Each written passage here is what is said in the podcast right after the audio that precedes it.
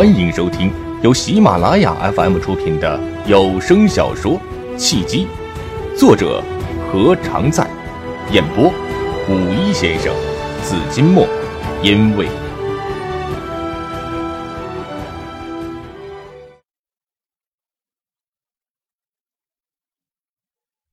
第四十五章，赚钱的境界。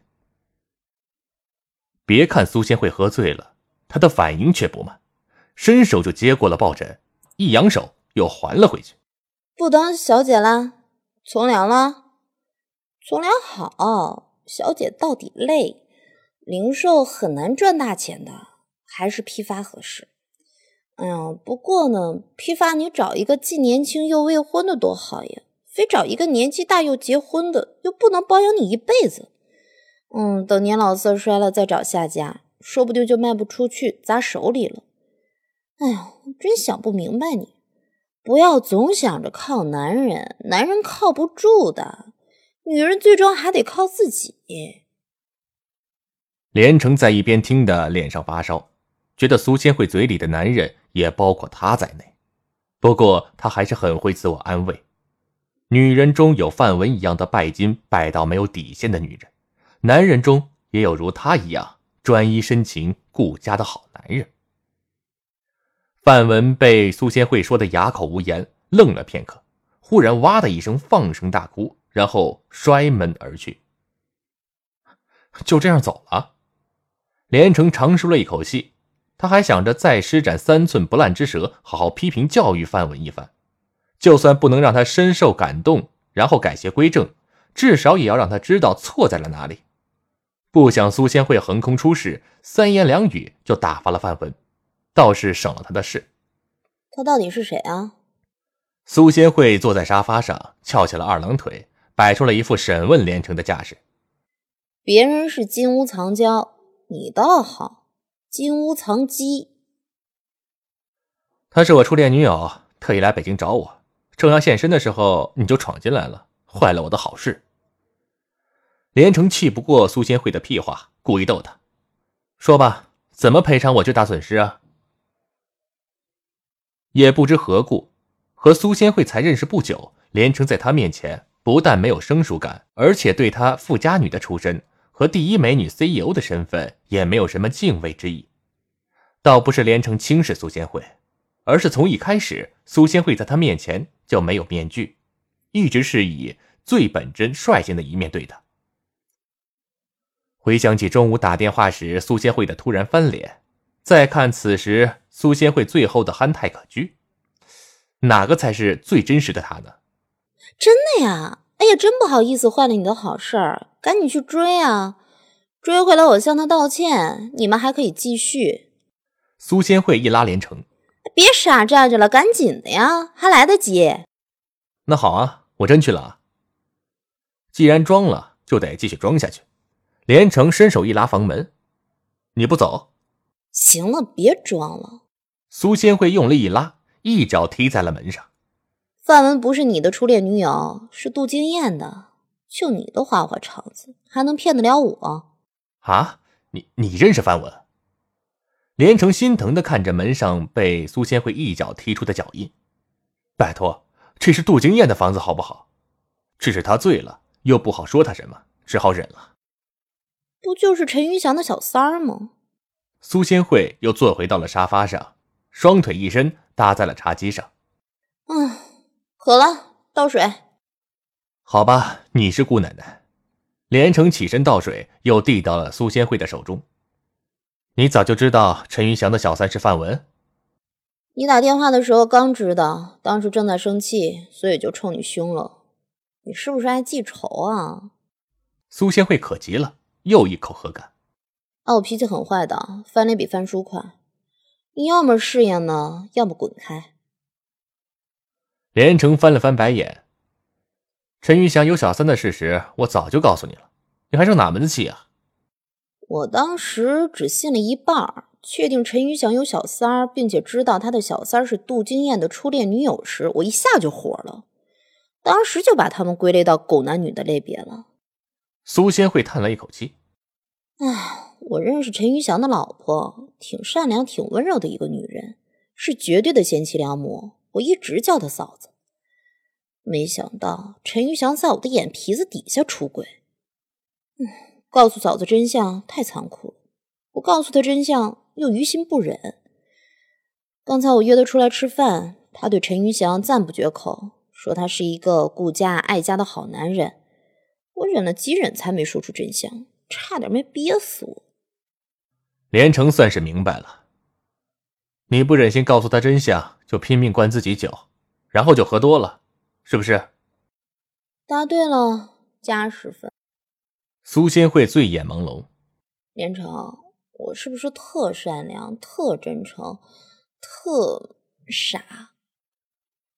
连城泡了一杯茶，递给了苏仙惠，喝点茶解解酒。借酒浇愁啊，浇的是自己的愁。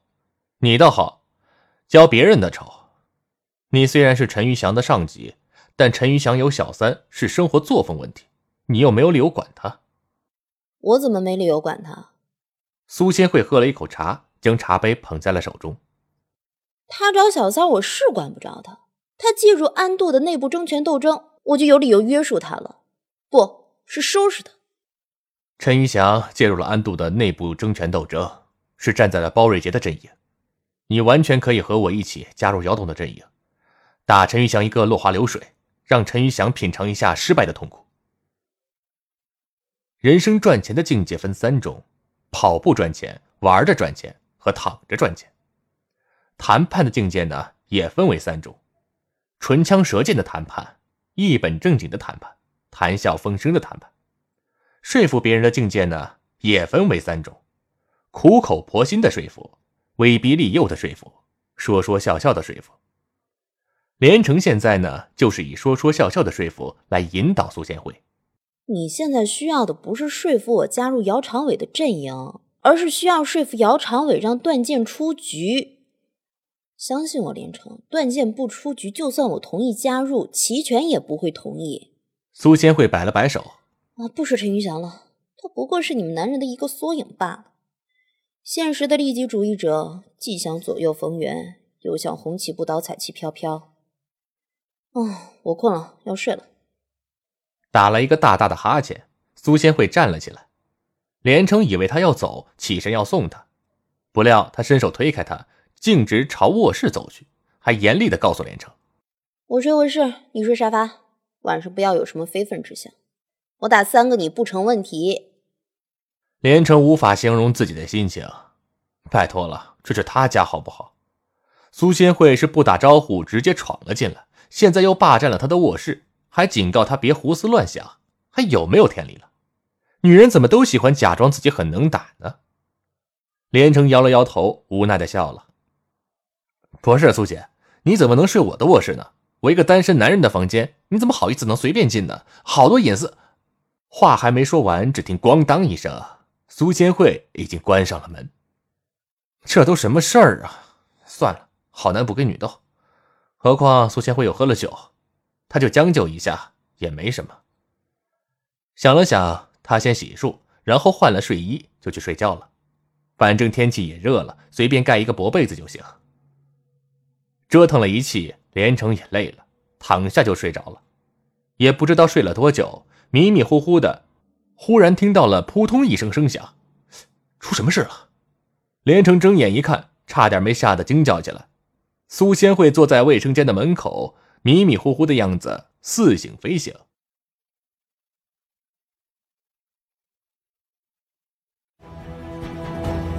您正在收听的是由喜马拉雅 FM 出品的有声小说《契机》。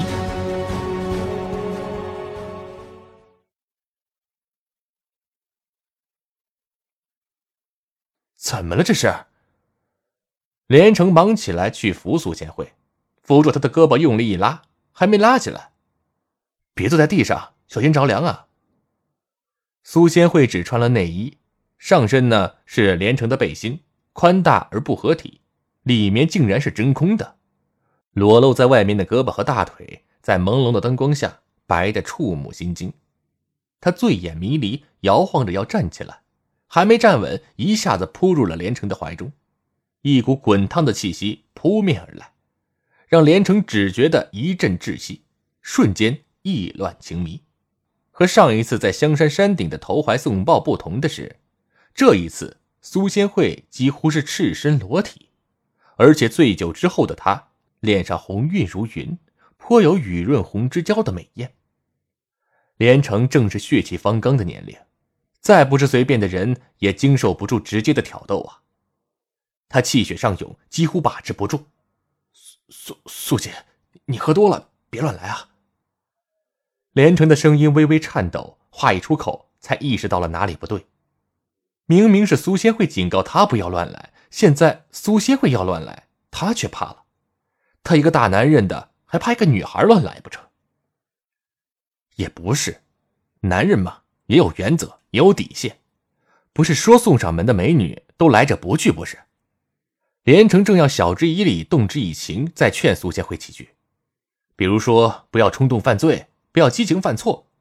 他不是一个随便的男人，不喜欢一夜情等等。不料才一张口就说不下去了。我后面的话被堵住了，对，不是咽回去了，是被堵住了。他被一个温暖柔软并且十分舒适的嘴唇给堵住了。苏仙慧的吻已开始笨拙而羞涩，随着连城被感染，开始回应之后，他开始变得熟练而热烈了。苏苏姐，不，苏苏董。连城忙里偷闲，还想着提醒苏仙慧不要再继续了，否则马上就要出事了。解个头，总个头啊！现在是说话的时候吗？苏仙慧的身子一软，倒在了连城的怀中，眼神朦胧，表情迷离。小程程，你运气好。什么运气好啊？连城顾不上想那么多了，男人的本能让他弯腰抱起了苏千惠。见美人如玉，夜色如醉，他也是醉了。天亮了。呃，昨晚喝断片了，什么都不记得了。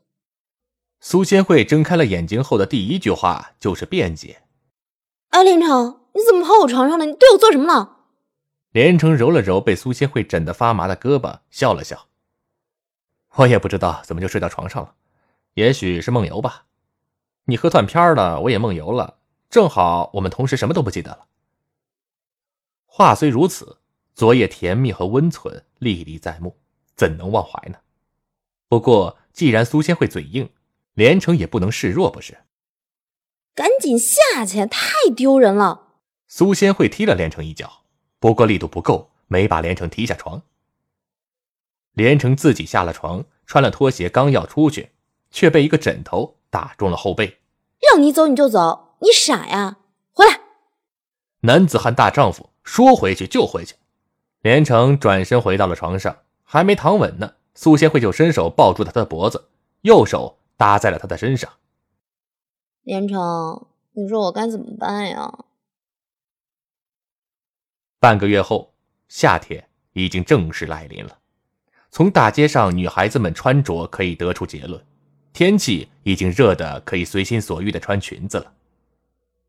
半个月以来，苏仙惠没和连城联系一次，连城也没有联系她，二人不约而同的选择了冷处理。也许是进展太快，让人有点喘不过气来，需要冷静的审视一下双方的关系。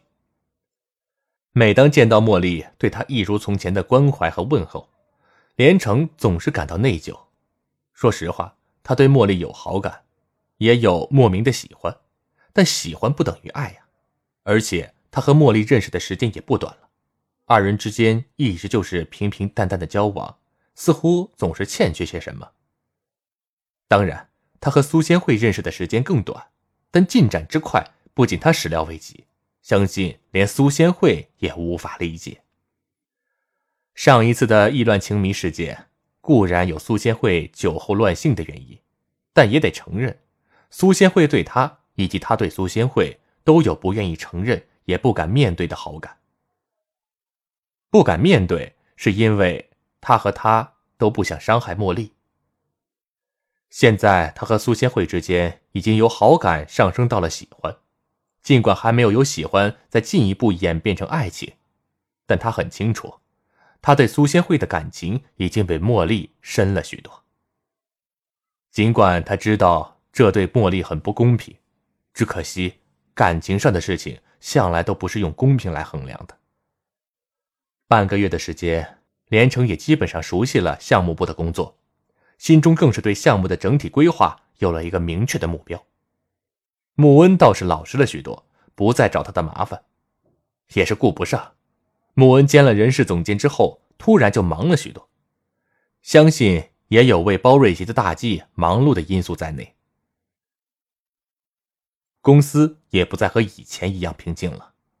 随着未来之星项目部的正式成立，以及穆恩兼任人事总监之后，插手的事情越来越多，有关公司重组、股权结构有可能调整的传闻也开始慢慢的弥漫开来。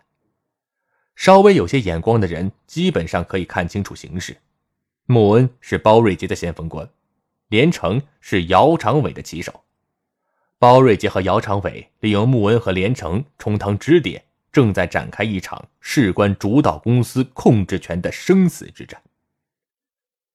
也有人注意到了另一个奇怪的现象：以前和姚长伟关系不错的段健，现在经常来公司，却不再找姚长伟，而是直接去了包瑞杰的办公室。不少人由此得出了结论：段健选择了包瑞杰的一方。除了段健之外，还多了一个以前都没有怎么见过的人，也经常来找包瑞杰。有好事者打听出，他叫陈占天，是博文集团的 CEO。博文集团虽然不是一家大型集团公司，实力不算十分的雄厚，但业内人士都知道，博文集团渠道很强大，而且陈占天是一个人脉很广、手段变化多端的人物。所谓手段变化多端。说白了就是不择手段。表面上，不管是姚长伟的未来之星项目，还是包瑞杰的布局，都进展缓慢。实际上，真正的较量永远在幕后。连城，你最近对我不冷不热，是不是有新欢了？下班的时候，茉莉跑到了连城的办公室，一脸不悦的埋怨连城：“哪里有啊？最近工作忙啊。”连城笑了笑，随口说了一句：“上次事件之后，连城和苏仙慧之间的关系似乎又退到了起点。对于如何定位他和苏仙慧的关系，他心里也没底。他没有向苏千惠明确什么，苏千惠也没有向他明确什么。所以说，苏千惠是他的新欢，并不合适。工作再忙，娱乐休闲的时间也要有。走，晚上唱歌去。”茉莉伸手一拉，连城：“我请客。”“你请客？有什么好事这么高兴啊？”连城一脸惊讶。“上次苏姐说要告诉你我的秘密，当时还算秘密，现在不算了，所以值得庆祝一下。”茉莉笑得很开心，很灿烂。叫上杜哥、真剑和罗毅吧。连城想了想，也有一段时间没和齐全聚了，就说：“再叫上齐少吧。”好，人多热闹，你通知吧。对了，要不要叫上魏姐和苏姐？茉莉想起了魏菲菲，她很喜欢魏菲菲坦诚的性格。你来通知女性，我来通知男性。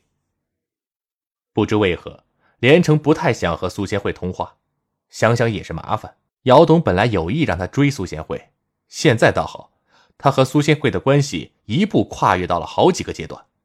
却只是熟悉了身体，心理上还是陌生人。茉莉也没多想，转身去打电话了。杜经燕一接到连城的邀请，就愉快的答应了。连城又打给了齐全。齐少，晚上一起聚聚。连城先没说去哪里，只是试探性的问了一句：“晚上有安排吗。”齐全直接回绝了连城。如果和齐全面对面的话，连城可以从齐全的表情、语调上揣摩齐全的心理。现在他只能通过声音的起伏来判断齐全对晚上安排的重视程度。他很希望可以请动齐全，一起吃饭，一起爬山，再如果一起唱歌，基本上就等于他和齐全的关系进入了稳定的成熟期。今天的心情不太好，想唱歌放松一下。连城故意话说到一半，想知道齐全的反应，如果齐全问都不问他怎么了，说明齐全还真的没有把他当真正的朋友。嗯，怎么了？还好，让连城欣慰的是，齐全并没有迟疑，立刻关心的问道：“啊，没事，就是我们上次甩掉的陈占天。陈占天肯定不会善罢甘休。最近听说陈占天想找我的麻烦。哎，算了，不说了。齐少既然没有时间，就下次再约好了。”我和杜哥他们去。连城欲擒故纵。